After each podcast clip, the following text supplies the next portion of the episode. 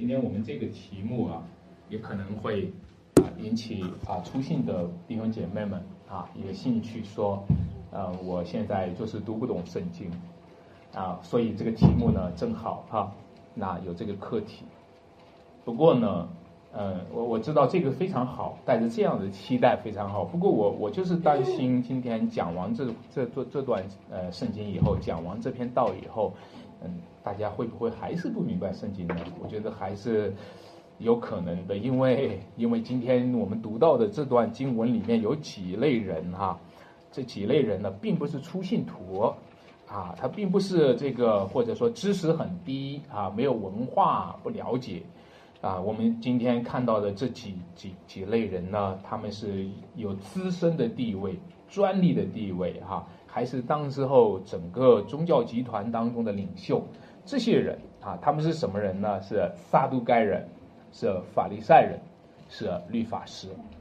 各位，你可以想想吗？就是说这样的人都不懂圣经的话，这些啊律法师都不懂圣经的话，这些多年来啊在这个宗教领域当中的领袖都不懂圣经的话。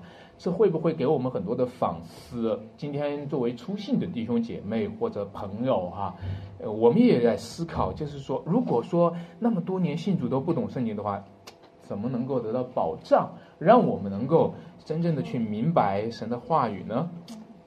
我们先这样设想一下：假如我哈，假如某某一个人，从他一信主就不懂圣经，到第二年也不懂圣经，一直十年也不懂圣经。但是他已经是十年的工龄了，他还是不懂圣经，在他周围呢一群不懂圣经的人去围在一起的时候，这个人的年代最多，这个人的资格最老，他周围有一个群体的话，你知道吗？会有什么结果呢？这种不懂圣经、不明白圣经的惯常状态，就会定型成为最懂圣经的人。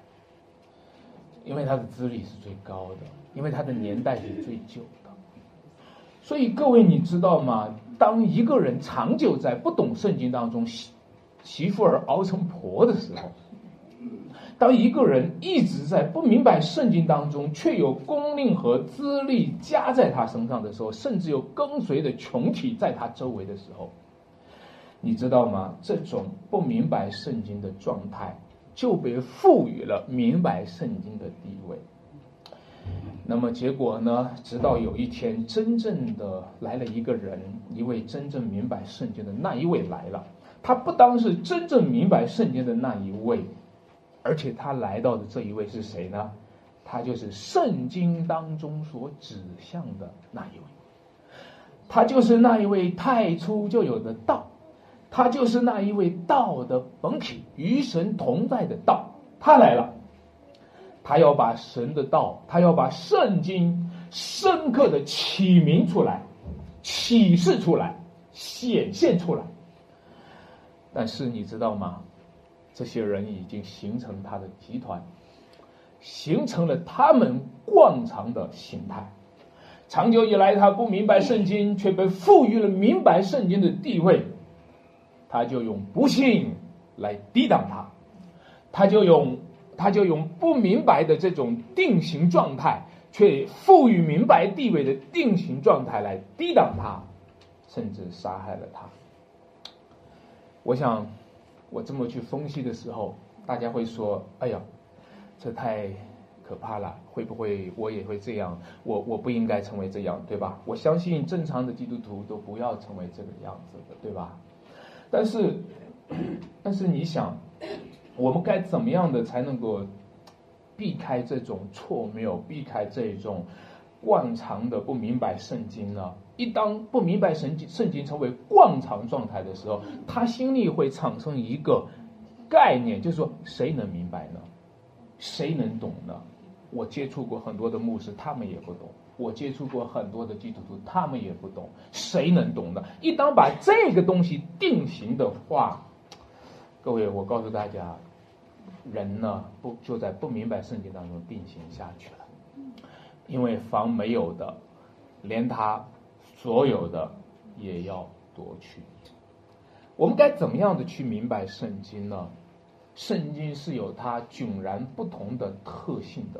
圣经是一本不同的书，圣经这本不同的书，它这本特充满了特性的书啊！你要想读圣经的话，你不但需要知道圣经的特性是什么，还需要调整我们自己和这个特性相符合。你不但需要知道圣经是充满特点的书，你还需要知道我们这个人和这本圣经的特性。是不相容的。我们这个人和这本书的特性往往是相悖的、相反的。如果想明白圣经的话，我们需要知道圣经是什么，我们还需要知道我们是什么，让我们这个人与圣经这个特性成为相一致的。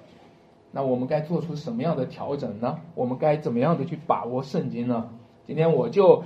借着这一段经文，找出有三个方面哈，来和大家分享。我觉得这三个方面是圣经当中的一个很重要的特性，也是我们需要调整自己去回应的。第一个，我们叫做新约新解读。当时候的犹太人，不管是法利赛人，不管是撒都该人，还是啊。律法师为什么不明白圣经呢？本质上他们是不明白新约，因为耶稣的来到就是新约的来到。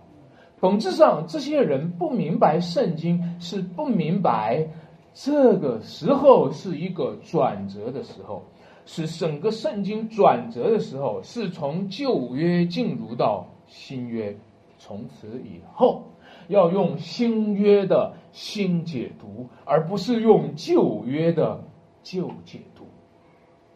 在呃，我在上神学的时候遇到了一位啊非常慈祥、非常呃非常令人令我敬重的一位老师呢，啊啊他呢姓韩啊，你听起来是一个中文的名字，其实他是一个犹太人，他能讲流利的中文。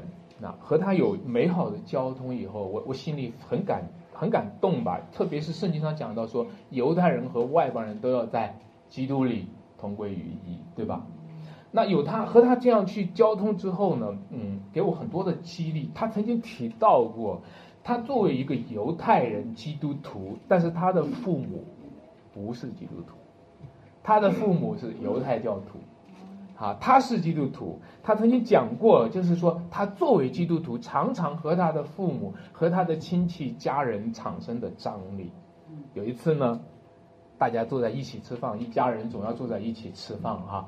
坐在一起吃饭的时候，他就想讨好似的，希望套近乎的和他的父亲哈，因为这个关系都不怎么好，来靠近一点，让基督教和犹太教也让他两者新约和旧约之间的关系好一点。他就说：“他说爸爸，我最近越来越喜欢旧约了。”当他说了这句话以后，忽然就发现他父亲脸色铁青啊，为什么呢？他父亲回答说：“不叫旧约。”是叫圣经，因为在犹太人的概念里面呢，旧约不是旧约，犹太人的概念里面呢，旧约叫做圣经。也就是说，从犹太人的角度呢，是把旧约涵盖了全本圣经。那么这样的话，你可以想象一下，当初的撒都该人，当初的法利赛人，当初的律法师。他们也同样是把旧约涵盖了全本圣经，所以有一个律法师就过来考验耶稣了，对吧？他说：“律法中最大的是什么？”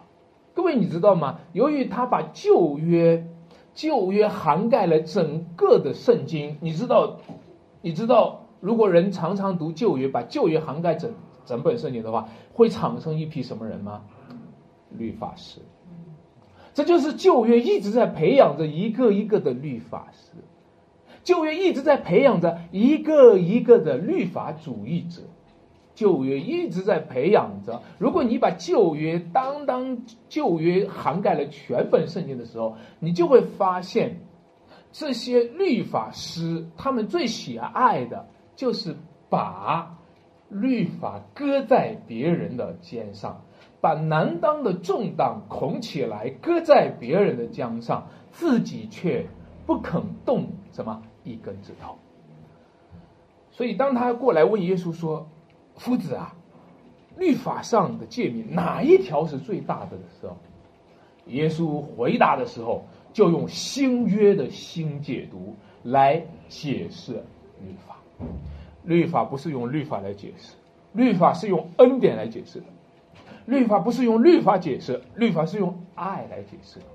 律法不是用律法解释，律法是用耶稣基督的救赎来解释的。所以耶稣就给他讲，律法上最大的诫命就是那一条什么，尽心、尽性、尽意爱主你的神。其次也相仿是什么，爱人如己，对吧？就是说，整个的律法在耶稣基督那里总结成两个，第一个就是完全的爱神，第二个就是爱人如己。各位，当我们讲到这里的时候，我们就会发现了，其实耶稣基督正在用新约的恩典，用耶稣基督的救赎来解释整个的旧约。没有基督，旧约就没有中心的轴线；没有耶稣基督的恩典，旧约的律法最终就变成了极端的律法主义。那么，当耶稣讲这个的时候，就是。再用一个耶稣来了，就是天国到了，就是新约的新时代开始了。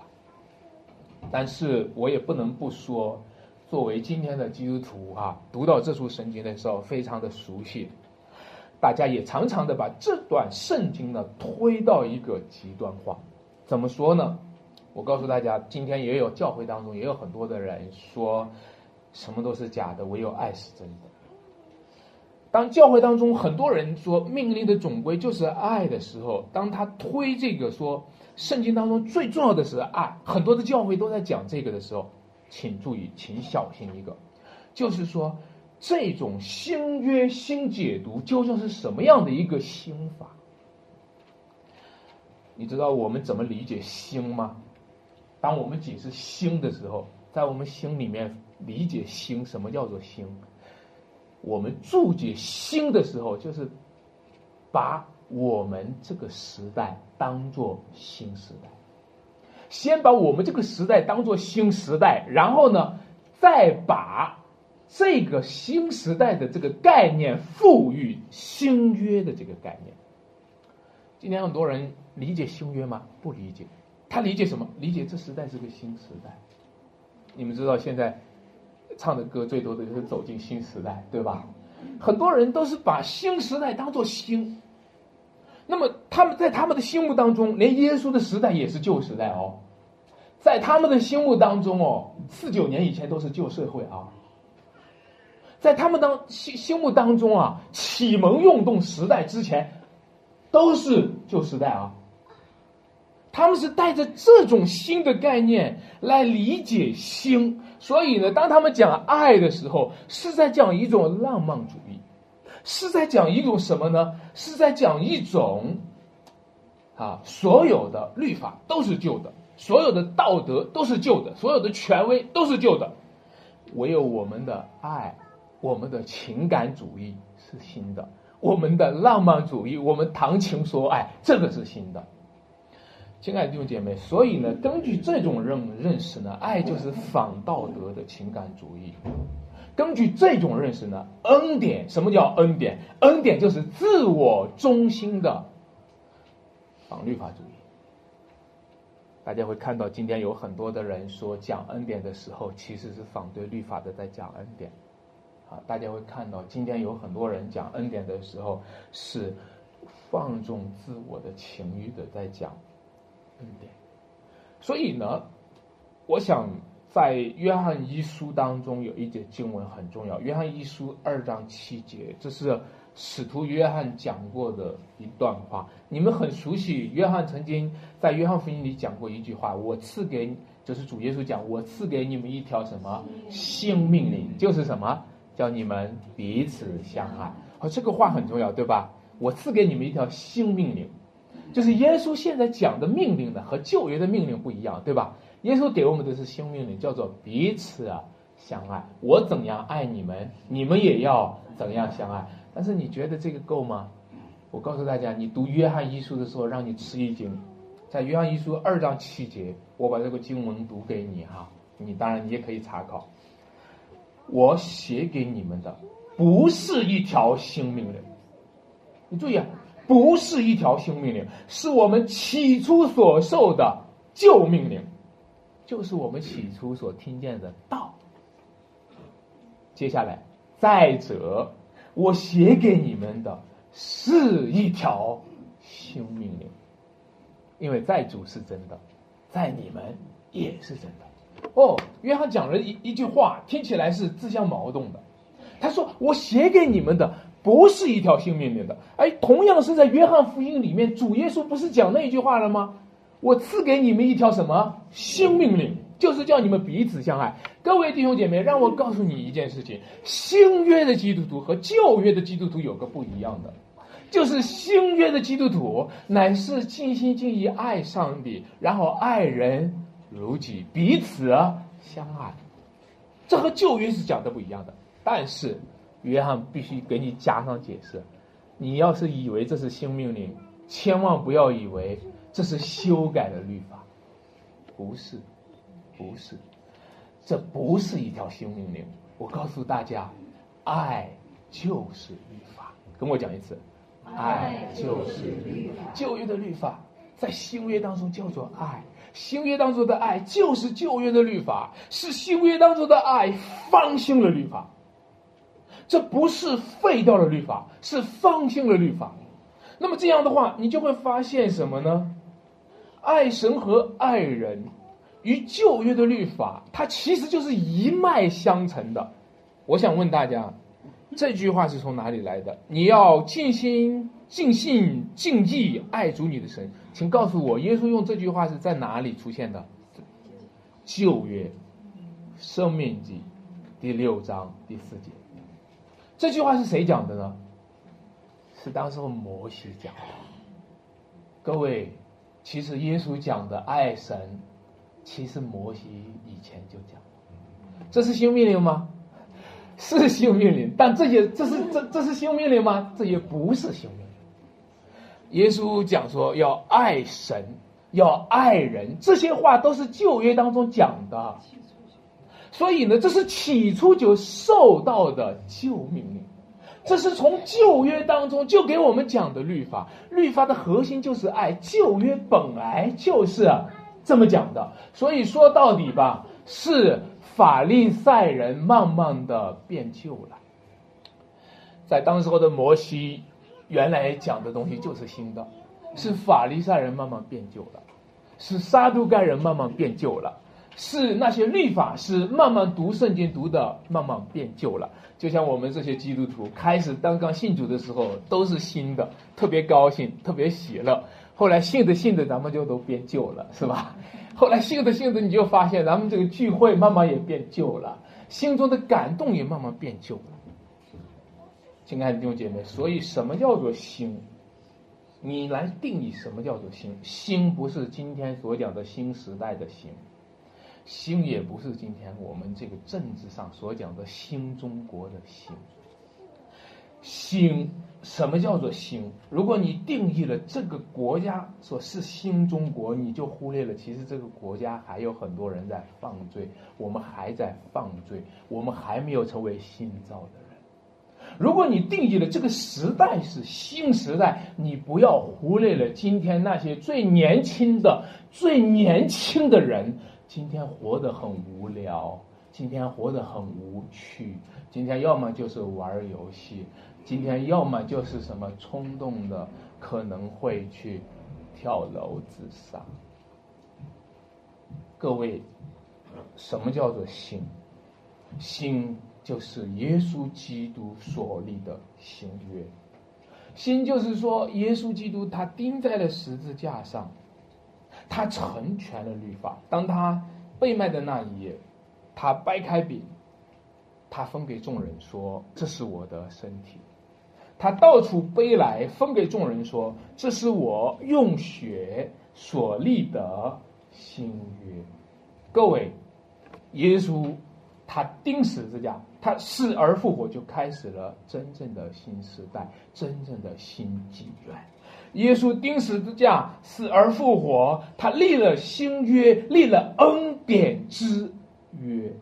从此以后，我们不再是根据律法讨上帝的喜悦。因为我们没有一个人能够根据律法讨上帝的喜悦，我们没有一个人能够因行律法称义。我们今天只有一条路，就是耶稣已经被上帝喜悦了，我们因着信耶稣也已经被上帝喜悦了。阿门。阿门。各位，这就是一个新约，这就是一个新的关系，新的神人关系。以前我们和上帝之间立的约。只有一个旧的关系，就是我们努力的遵守律法，上帝就会喜悦我们。但是这条路上失败的。但是今天有一个新的关系，我们不是在靠着努力的遵守律法，而是靠着什么呢？因为耶稣已经遵守了一切的律法，还赎我们脱离了律法的咒诅，我们就靠着耶稣基督因信成义。这个就是新约。这个就是新的关系，所以在这种新约里面，在这种新的关系里面，约翰一书就这么讲了：主为我们舍命，从此我们知道什么何为爱。哎，各位，你发现没有？新的定义是从耶稣定义，爱的定义也是从耶稣定义。什么叫做爱？耶稣为我们舍命，这个叫做爱。这个时代并不明白什么叫做爱，什么叫做爱？我们爱，因为神仙爱了我们，所以呢，我们无非是蒙爱的人，我们无非是蒙恩的人，然后回应上帝去爱神和爱人。所以感谢神，今天我们看到，就是说，在旧约当中已经隐藏了新约。如今在耶稣的时代显明了，那个时候是隐藏，这个时候是显明，在律法当中隐藏了恩典，如今也显明了。那么这样呢？因着恩典，律法就被方兴了，而不是废除了。耶稣说：“我来了，不是要废掉律法，乃是要什么成全律法。”所以我们可以讨论一个题目，说有人就说：“哎，咱们新约新约不需要守律法了。”啊，旧约的人守律法，新约不需要守律法。这句话呢，我们回答是他也对，也错。就是说，新约当中说不需要守律法，或者说需要守律，为什么说他？为什么呢？因为旧约当中的律法到了新约当中呢，是一脉相承的。如果你说你不需要守律法，是废掉律法，这就是错。但是如果我们说，耶稣基督，他已经是我们的生命。耶稣基督，他已经将圣灵放在我们里面，成为我们的生命。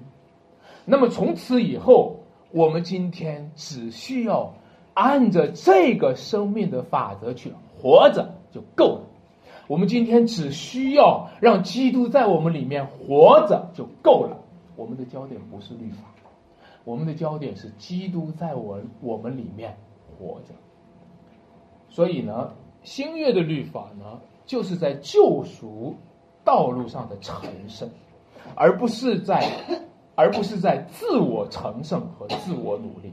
新约的律法就是在因信称义的道路上成圣。好，我们和大家讲第二个，就是为什么我们今天。难以明白圣经呢，就是因为圣经呢有一个主体和客体的倒叙，或者说这种主主客体的倒叙呢，其实呢常常让我们会颠倒的去了解圣经。让我这么说吧，哎，我想问大家，你们信主以后读圣经，先读的新约还是先读的旧约？很奇怪哈。大家读圣经的时候都是先读的新约，为什么不是先读旧约，而是先读新约呢？好像我们潜在里面已经在承认，圣经是倒叙的格式，好像我们真的是需要先读新约，是吧？如果我们不读新约，我们先读旧约的话，我们越读越远，我们越读越迷失。好像圣经真的有一个倒叙的格式，这种倒叙的格式呢，不仅仅是一个新旧约之间的倒叙，时间上的倒叙，其实我告诉大家，还有主体和客体的倒叙。我们先了解一下，现在呢，其实你读书的时候呢，如果要是不习惯的话，你不了解的话，今天读书的时候，很多书是倒叙的手法。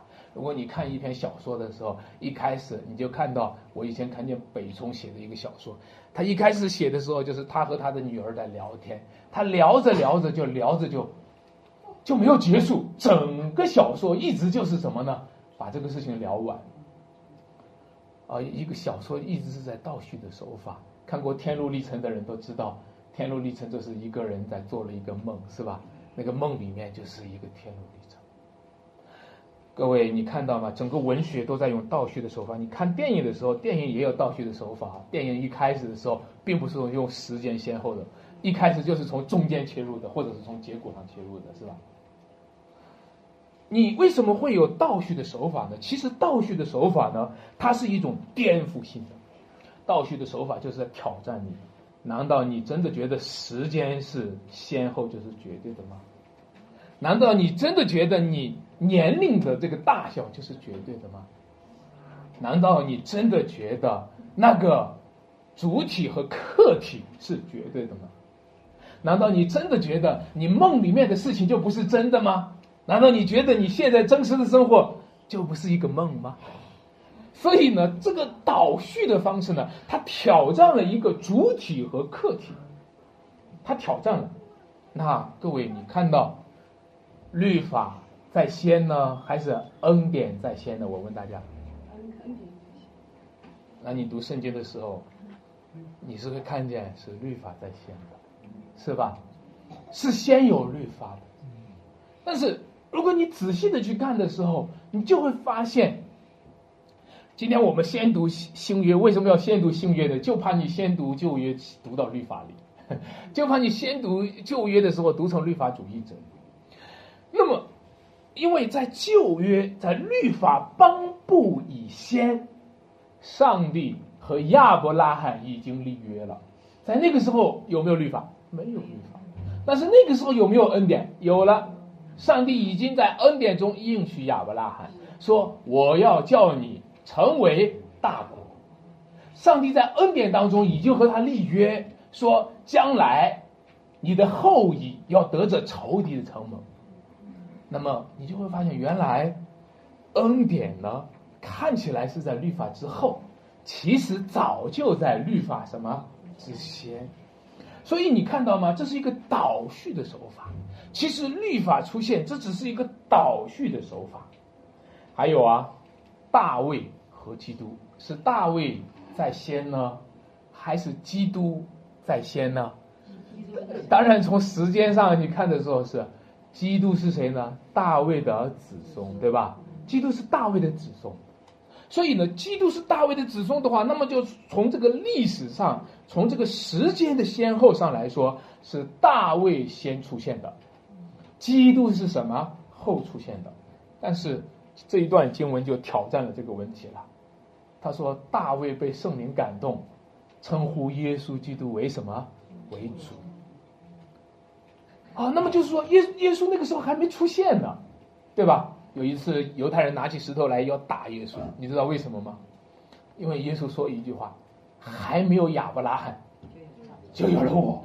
”这个不是恨死了？这个还没有亚伯拉罕就有你了？你以为你是谁呀？啊，还没有大卫就有他了，大卫还称呼他为主呢。你以为你是谁啊？那你以为他是谁呀？所以今天这是一个倒叙的手法。如果你今天不知道耶稣基督正在用倒叙的手法，你就读不懂圣经。所以呢，当讲到耶大卫的时候，那是犹太人心目中的这个王。这个时候，大卫在圣灵感动中说：“这个是诗篇第一百一十篇，他讲的说，耶和华对我主说：“主对我主说，你坐在我的右边，等我使你的仇敌做你的脚凳。”大卫称呼他的子孙应蒙应许的那个子孙将要来的那个基督，称呼他为主。这有点像中国传统上，如果一个皇帝还在位的时候，这个时候把他的位置传给了他的儿子，这个时候他儿子成为了皇帝了，他父亲这个时候从皇位上退下来，俯首称臣，称他的儿子为主。各位，这怎么可以呢？尤其是在中国的文化里面，这怎么可以呢？如果你当了皇帝，我就是太上皇。如果你当了皇帝，我怎么能够称呼你为皇帝呢？如果你当了王的话，我就是王的父亲。但是你看到吗？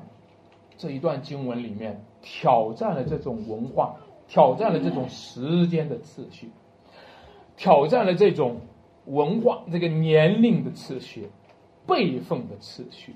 亲爱的弟兄姐妹们，今天我们在中国人。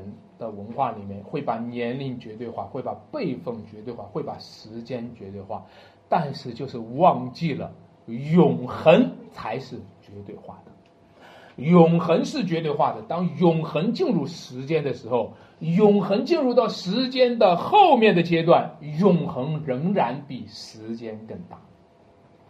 让我举一个例子。假如你看一个故事的话，哈，看一个任何一个小说，或者说任任何一个故事的时候，故事当中都有一个主角，对吧？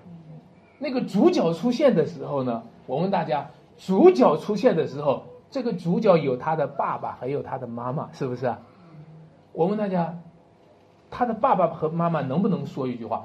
哎，我是主角的爸爸，我是主角的妈妈，所以这篇小说必须以我为主角。可以吗？不可以，不可以。主角出现的时候，爸爸和妈妈只是一个铺垫，爸爸和妈妈只是个配角，甚至有时候爸爸和妈妈扮演了反面的角色。有时候他爸管他孩子说：“谁让你信耶稣的？谁让你去教会的？”谁让你去那个熊城教会里面的那个教会怎么样怎么样？我告诉大家，你知道吗？这个时候，爸爸和妈妈正在扮演一个反面的角色，你知道吗？在一个故事里面，如果你今天把这个这个年龄绝对化、这个辈分绝对化、这个时间绝对化的时候，你其实并不知道。当你他当他的心里有一个强大的反对的时候，他觉得这个儿女违背了家规，违背了背叛了门风啊，去信了一个洋教的时候，甚至他觉得他的孩子在婚姻的抉择上，居然是根据基督的福音来决定婚姻啊，居然是选择了一个信耶稣的，却是在生活上很差的。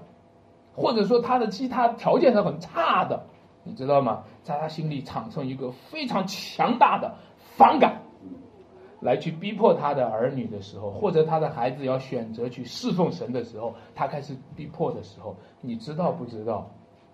这都是我们把时间绝对化、把年龄绝对化、把辈分绝对化，而导致我们忽略了永恒才是绝对，基督才是绝对。而忽略了耶稣基督的福音才是绝对。亲爱的弟兄姐妹们，你知道吗？在那个时候，如果他的父母能够稍微的谦卑在永恒的面前，这个时候他的儿女、他的下一代正在成为与基督联合的端口，他的下一代正在成为与上帝国度连接的端口。上帝要祝福他们这一脉，这一个血脉是从下一代祝福到上一代。上帝要祝福他们的这一个血脉，是要从儿女祝福到父母的。亲爱的弟兄姐妹们，你知道吗？这是一个倒叙的手。这是个倒叙的手法。我不知道在座的各位哪一位是根据因为父母信而信信主的，应该很多是吧？因为父母而信主的应该很多。有没有谁是在这里因为儿女信主的？有没有？有没有？有没有？就不多，不多，好，因为父母这个带儿女信主的还是挺多的，因为儿女由父母信主的，父母信主的还是不多，对吧？但是这个你知道吗？如果一当发生这样的，这是一个倒叙的手法，这是上帝让一个儿女和父母，就像就像大卫和大卫的子孙一样，是一个倒叙的手法，啊，所以各位，今天。让我们看到主耶稣基督他是谁呢？他是大卫的子孙，他更是大卫的主。哪个身份是更真实的呢？大卫的主，这个身份是什么呢？更真实的。那么，所以呢，他是他也是圣经的主，他也是历史的主。那让我和你讲一件事情啊，很多人都知道，我们现在在讲读圣经，读圣经就是读书，对吧？读书就需要有主题，对吧？任何一个人读书找不到主题的话，就读不懂，是吧？不单是读书，我们再把它切的小一点，我们理解一句话，我们需要找到主题；一段话需要找到主题，我们需要找到主语，是吧？找不到主语就不会懂，是吧？主语、谓语、宾语。但是让我告诉你。不少人今天在这个文法上理解的很好，都能够懂主题、主语，但是他就是忽略了一件更重要的事情。我们不仅需要主题，我们不仅需要主语，我们需要知道我们的主是谁。如果你知道主题，如果你知道主语，却不知道我们的主是谁，你就读不懂圣经。如果你只知道这段话语的内容，它是什么主题、什么主语，但是你忽略了这段话是指着谁说的，这段话是为谁说的，以谁为主的，亲爱的弟兄姐妹们，我们就会眼睛迷糊。在这里，我要讲一个现象，就是早年早年呢，有一有一群体呢，叫做文化基督徒啊。文化基督徒的特点就是什么呢？他们很喜欢读圣经，也喜欢读西方的经典，因为知道现在很多人有文化的人都开始了解，就是说西要了解西方的文化，就了就必须要了解基督教；要了解西方的文化，就必须要读圣经。现在很多人都意识到这一点了，对吧？要了解西方，你不能不了解圣经。但是呢，大家都知道，他们。就是停在文化的地步，所以呢，大部分的文化基督徒呢，有两个情况啊，一一种呢就是说，读圣经却不信耶稣，那那可能就连文化基督徒也算不上，因为就不信耶稣嘛。第二种呢，就是说他信了耶稣也不进教会啊，呃，为什么呢？为什么呢？因为在他的心中，他找的是文化。他找的是文化，圣经的道理很好，啊，圣经的道理很好，他们能分得清语言的层次，能分得清文化的层次，能分得清主题主语，但是他就是不愿意以主为主。各位，你看到吗？今天我我看到这里的时候，我其实蛮担心的。我觉得不单是有文化的人，没文化的人也常常是文化基督徒。不管有没有文化的人，常常都是什么呢？都是，都是在文化里面服从着在信主。各位，你会看到有一个阶段啊，早早些年的时候，大大家兴起了一股叫做基督教热，啊，基督教热的时候，很多人都来信基督教了，这是一个很时髦的事情，对吧？这是一个啊，我们邻居都信了，我们那个老师都信了。当这个基督教热后来后来呢遭遇教会受逼迫的时候，你知道吗？基督教的基督的外衣就被剥去了，基督的礼仪也被剥去了，装点基督的文化现象就被剥去了。大家喜欢基督的外衣，所以到基督面前来；大家也喜欢基督的礼仪，所以到基督面前来。现在基督也没有外衣，也没有礼仪，现在被挂在十字架上。赤身露体，对吧？这个时候，你看到吗？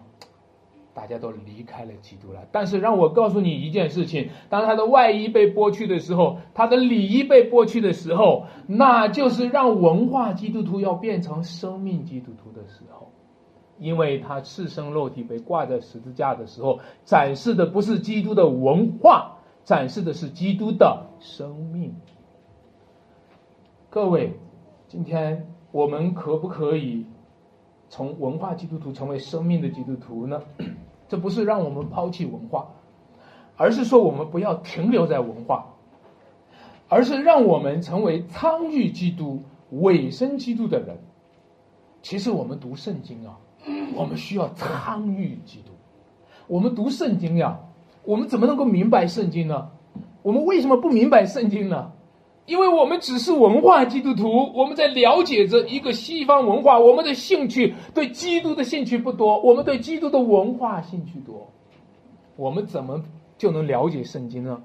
除非我们读圣经的时候，我们参与基督、委身基督，我们就是圣经里面的小角色。各位，你不要把自己抽离在圣经以外，我们就是圣经里面的小角色，我们就是圣经里面的那个税吏。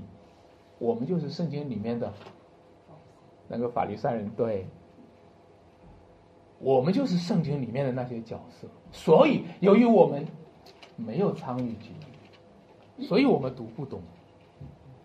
弟兄姐妹们，其实看圣经的这个主客体颠倒是常常的事情。很很多时候，我们看我们是看电视培养出来的一群人。我们是拿着看电视培养出来的习惯来看圣经。我们看电视的时候，可以拿着遥控指来指去。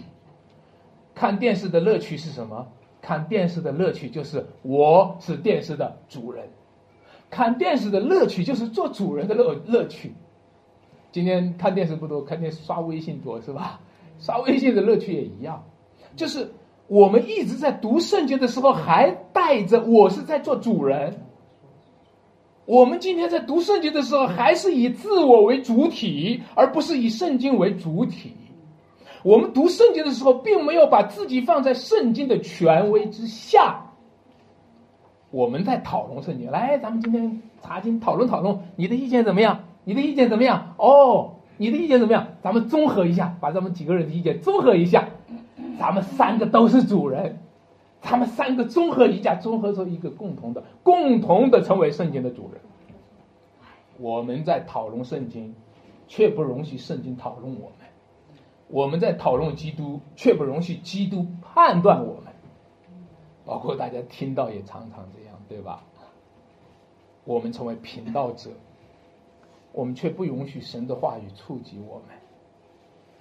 尤其是触及了我们内心当中深刻的自我。如果圣经触及了自我，会爆发危机的。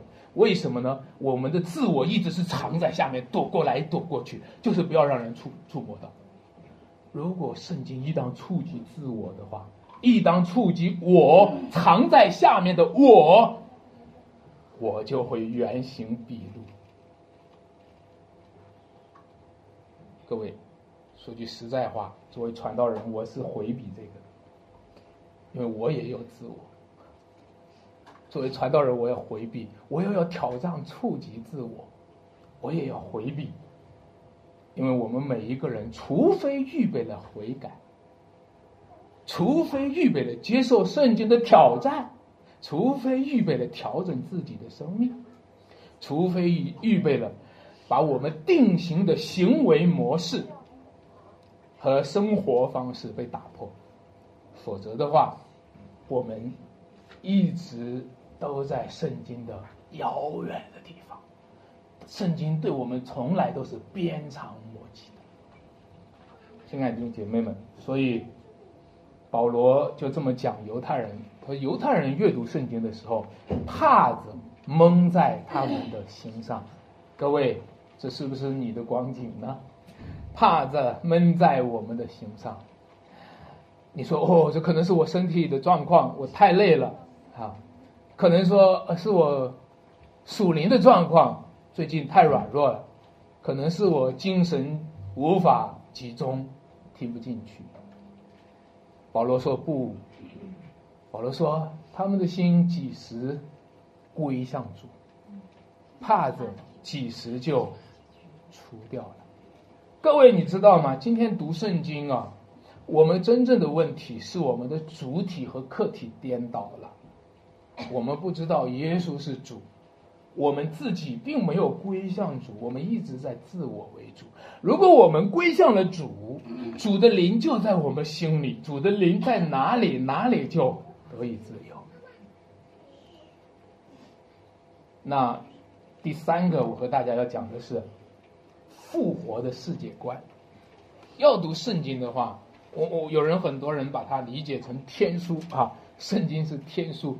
那用中国这个通俗的讲法，我觉得这个对接也很有意思。如果没有天光的照耀，就没有人能读懂天书了。如果没有圣灵的感动，没有圣灵的开启，就没有人能够明白由圣灵感动所写出来的书卷。没有人能够明白从圣灵神所漠视的话语，所以有一段话是这么说的：“他说，将属灵的话讲给属灵的人啊，用属灵的话解释属灵的事。各位，你知道吗？在读经的过程就是一个属灵的活动，在我们听圣经传讲上帝话语的时候，这是一个属灵的活动。”这是一个属灵的人和属灵的人沟通属灵事的一个时刻，但是，什么叫做属灵？什么叫做圣灵？那我们还是回到这个题目，我把它定义为圣灵就是复活的灵。跟我重述，圣灵就是复活的灵。什么时候圣灵降下来的？是耶稣复活之后。什么时候圣灵降下来？是耶稣复活之后又升到高天上，那个时候圣灵降下来。所以，当耶稣复活之后，当耶稣升天之后，圣灵降下来的时候，门徒那个时候才明白了耶稣从前所讲的话。所以，圣灵给我们复活的视角，圣灵给我们他升天的视角。我们今天不知道，我们今天如果没有复活的视角，我们就看不懂这个，看不懂这本书。但是，圣灵给我们复活以后的事儿告诉我们，圣灵把他升天以后的事儿告诉我们。耶稣升天了，谁告诉你的？圣灵告诉我们的。耶稣复活了，谁告诉你的？当时候使徒看见了，对，使徒看见耶稣升天了。耶稣升天，坐在父的右边。你怎么知道耶稣是坐在父的右边的？因为圣灵从天上降下来，告诉我们的。所以今天我们领受着圣灵，就是领受着复活的圣灵。就是在领受着一个复活的世界观，亲爱的弟兄姐妹们，如果人死在罪里面，如果人活在一个死权之下，没有复活的世界观，就不会明白圣经。就好像这一段圣经当中的撒都该人，他们没有复活的世界观，他们没有圣灵复活的圣灵对他们的光照，所以呢。他们读圣经有一个框架，这个框架就是在死权之下的世界观，就是在无神论的世界观、唯物主义的世界观、自然主义的世界观，甚至呢，他们讨论上帝的时候也是戴着无神论的眼镜所以我需要提醒基督徒、提醒弟兄姐妹们小心，我们可能是戴着无神论的眼镜儿讨论上帝的事情。你说无神论的人还讨论上帝的事情吗？对吧？无神论能够讨论出什么上帝论来呢？的的确确，今天有很多的人就是无神论在讨论上帝论。那么，所以呢，耶稣就和他们讨论上帝论。耶稣用了一个最简单的经文和他们讨论上帝论：神是亚伯拉罕的神，以撒的神。也是雅各的神，然后得出一个结论来：神不是死人的神，乃是活人的神。你看，耶稣和他们讨论的就是神论，因为这些无神论在讨论神的时候，无神论在讨论复活的时候，当然在这里讨论的神是死人，神是活人的神，不是死人的神。马上你就会想到说：哦，亚伯拉罕还活着，以撒还活着，雅各还活着，对吧？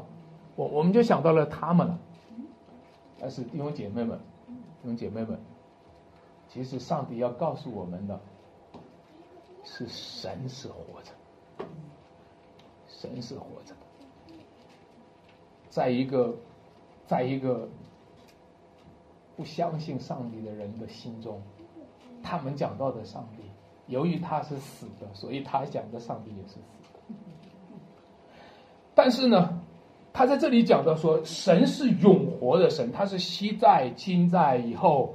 永在的神，神是自有永有的神，所以在永活的神那里，有一群分享了他永生的人，他们在一起正在经历一个正在有一个生命的相交，就是说活着的神和活着的人，他们在神那里都是活的，所以他们有生命的相交，但是呢。死在最终的人呢？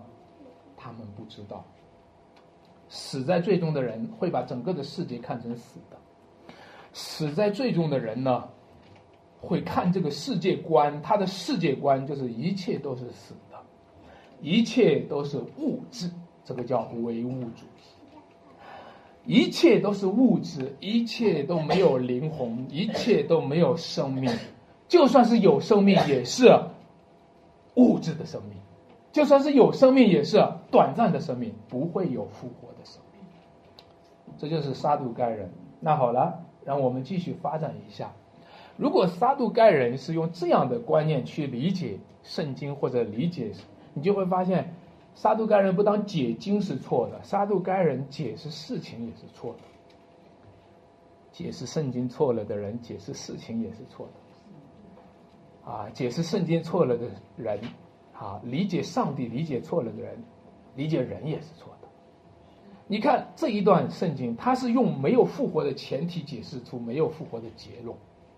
我这样说吧，大家都看到了，他用了一个例子哈，这个例子很有意思。他说有一个人呢，呃，因为摩西当时候有一个律法，就是人如果死了没有孩子的话，他的弟弟就要怎么样的娶过他。他哥哥的妻子，对吧？然后呢，为他哥哥生子什么立后？啊，当然他就引了一个极端的例子，结果呢，第二个也死了，第三个也弟兄七个，对吧？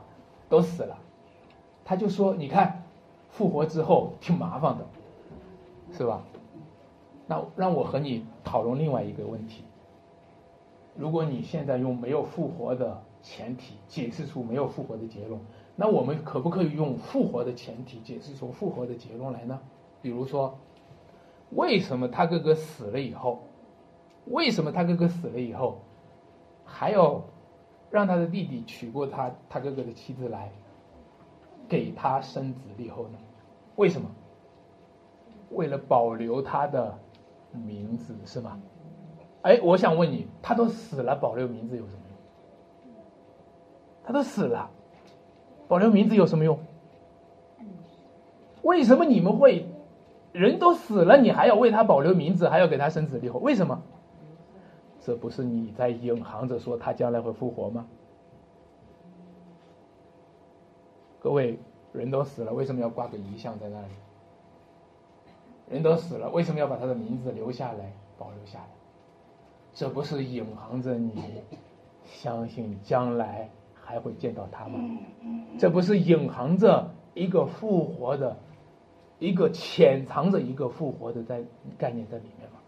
各位，你看到吗？同样一个例子，你如果不相信复活，推出来就是不相信没有复活；如果你相信复活，这个例子也可以推出来是复活的结论，对吗？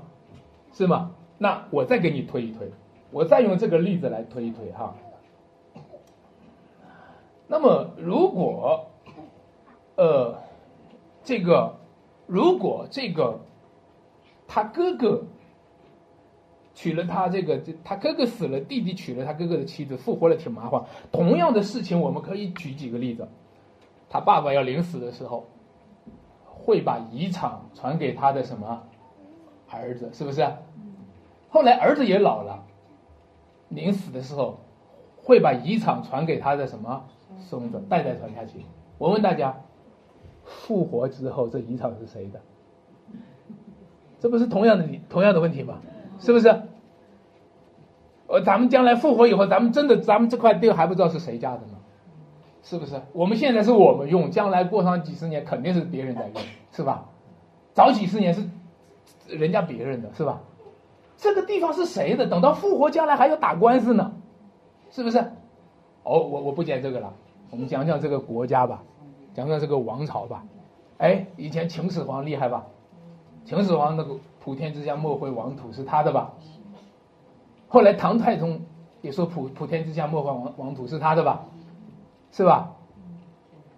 现在，将来，我问大家，复活之后，这是谁的？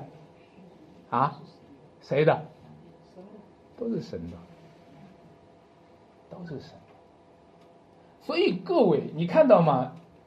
你戴上什么眼镜儿，你就会讨论出什么结论来。如果你你看一个人是坏人的话，你戴上这个眼镜看他，怎么看着都是坏，是不是？你看他是一个好人，怎么看都顺眼。你喜欢你孩子说，你看多好看，眼睛是眼睛，鼻子是鼻子，是吧？啊，如果你戴上那个眼镜儿，那个眼镜儿就会自动的为你去论证。论证出你想要得到的结果，不是吗？那好了，我们就需要了解，今天我们戴的是什么眼镜？撒都该人戴的就是今生的眼镜儿来讨论未来的世界。如果你戴上今生讨论永生，你是用今生的经验来理解永生的事，你是用一个会死的人必死无疑、永永远远的死下去的人来讨论。未来的永永远远的生命的话，那么你的主体已经错了，你的眼镜已经错了。各位，很多人呢，你看他是讨论这个意思，他的意思就是说，如果七个男人都复活了，只有一个女人，那个很麻烦，所以他就跟那个未来的世界打个招呼，他说，未来的世界不用来，因为来了以后，我们这个世界会很么？很麻烦，你把未来的世界当成客人了，你忘了未来的世界是主，你一直把自己当做主人。各位弟兄姐妹们，很多人你知道吗？现在有人说要求修改圣经，让圣经和社会主义相适应，这个是你把你把主体和客体颠倒了。有个词叫做削足适履。这个叫修正主义，啊，就是你开始呢，你开始让复活的世界修改一下和你当下的世界去适应，但是各位你知道吗？未来的世界才是主人，今天的世界呢是未来世界的草稿，今天的世界是未来世界的模型。弟兄姐妹们，如果你把今天的世界当做终极，就会投入在吃喝嫁娶当中；如果你把今天的世界当做主体，当然了，今天的世界当中最核心、最好的事情、最健康的事情，也是出于上帝的创造，就是婚姻制度了。婚姻是神的创造，婚姻也是神创造中的杰作。但是，神创造中的杰作虽然好，也不过是。新创造的此事表征，也就是说，上帝在未来的世界要彰显的一个生命共同体，那才是真正上帝未来要彰显的。今天的婚姻制度呢，就好像是一个导航图，你们知道吗？大家去那个去哪个地方开车要去哪个地方的时候，你拿出导航图来，对不对？导航图上有一个世界，是不是？导航图上有一个，你会从太原，然后去开车去到上海。但是导航图上的世界，只是那个真实世界的表征。所以呢，圣经是什么？圣经就是联系着这世界和那世界的那个联系的导航图。如果我们明白了圣经，其实我们就是要明白未来世界的语言。如果我们明白圣经，我们就是要明白那天国当中上帝的心意；如果我们明白圣经，就是要明白那漠视感动的圣灵。我们将要在和上帝有神圣庄严的团契，同感于一位圣灵，一同敬拜那位神。所以耶稣就说：“人若不重生，就不能怎么见神的国。”那我们把它用这一段话的人若没有复活的生命，那个重生就是人若没有那个复活的生命。人若没有领受复活的福音，如果我们没有领受耶稣基督从死里复活的福音，如果我们里面没有和耶稣基督那复活的生命相连，我们就不能看见神的国，我们也不能听懂神的话，我们也不能够明白圣经这个天国的语言。所以，各位，你想明白圣经？这是一个什么事儿呢？这是这是一个头脑的事儿吗？不，明白圣经，其实说实话，不是初信徒不明白，也不是慕道友不明白，也不是逼迫教会的人不明白，甚至是资深的教会的基督徒，甚至是法利赛人、撒都该人不明白。那么，如果是这样子的话，各位弟兄姐妹们，啊，让我们就开始想一想，阅读圣经，读圣经究竟是什么？读圣经不只是一个头脑的事、理性的事，清楚清楚我的理性，清楚清楚我分析知识的能力，了解了什么叫主题，什么叫中心思想。读圣经是灵性的事，我们不明白圣经，是因为我们和祖先亚当一同堕落。我们不明白圣经，是因为我们和祖先亚当一起死在了最终，却又死也不认罪。我们不明白圣经，是因为我们常常被我们的罪蒙蔽，被我们的自我中心所蒙蔽。我们不明白圣经，是因为我们不认识圣经的主是我们的主耶稣基督，没有被福音开启，所以不明白圣经；没有经历过重生，所以不明白圣经；没有悔改，没有更新，所以慢慢的就变得陈旧下来，慢慢的就陈腔滥调。所以求主怜悯我们，使我们有一颗悔改的心，使我们开始能够意识到，是什么在阻碍着我们认识神。我们究竟戴着什么眼镜儿？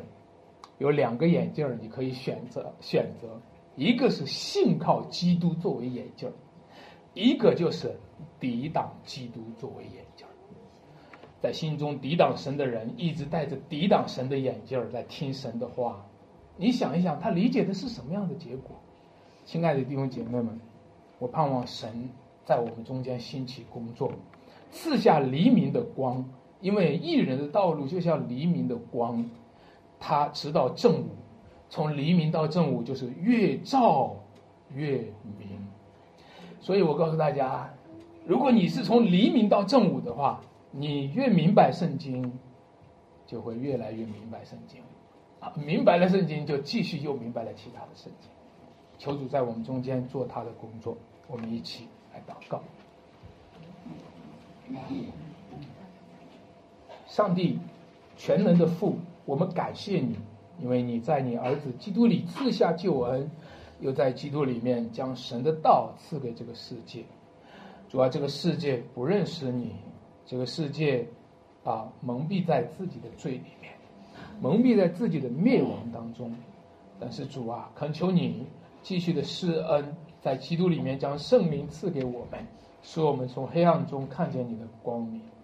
求你在寻城教会当中与这帮弟兄姐妹同在，求你开我们的眼睛和心窍，求你除掉我们心中一切的拦堵。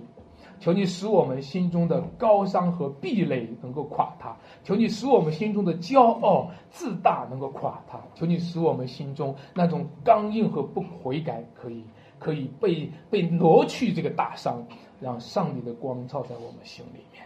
主啊，以致我们知道，耶稣基督，你就是圣经当中所预言的那位主，就是你向这个世界彰显和启示的神国的奥秘。感谢赞美主，求主与我们同在。我们这样祷告，奉主耶稣基督得胜的名求。